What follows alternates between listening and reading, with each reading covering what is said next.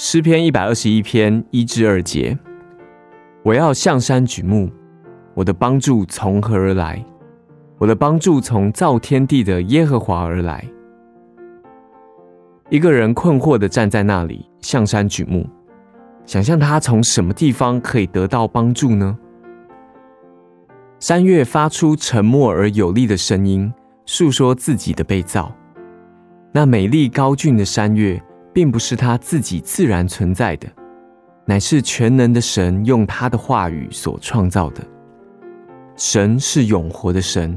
好似山岳稳立不移，他的话语比山岳更可靠，他的应许比地的根基和磐石更确定。那用手托住地球及其山岳的神，也能帮助你，带领扶持你这个渺小的人类。那人向山举目，得到安慰快乐。现在他知道可以从什么地方得到帮助。神的全能无限无量，他的信实稳如山岳，他应许要帮助你。向山举目，信靠神，因我的帮助从造天地的耶和华而来。诗篇一百二十一篇一至二节，我要向山举目，我的帮助从何而来？我的帮助从造天地的耶和华而来。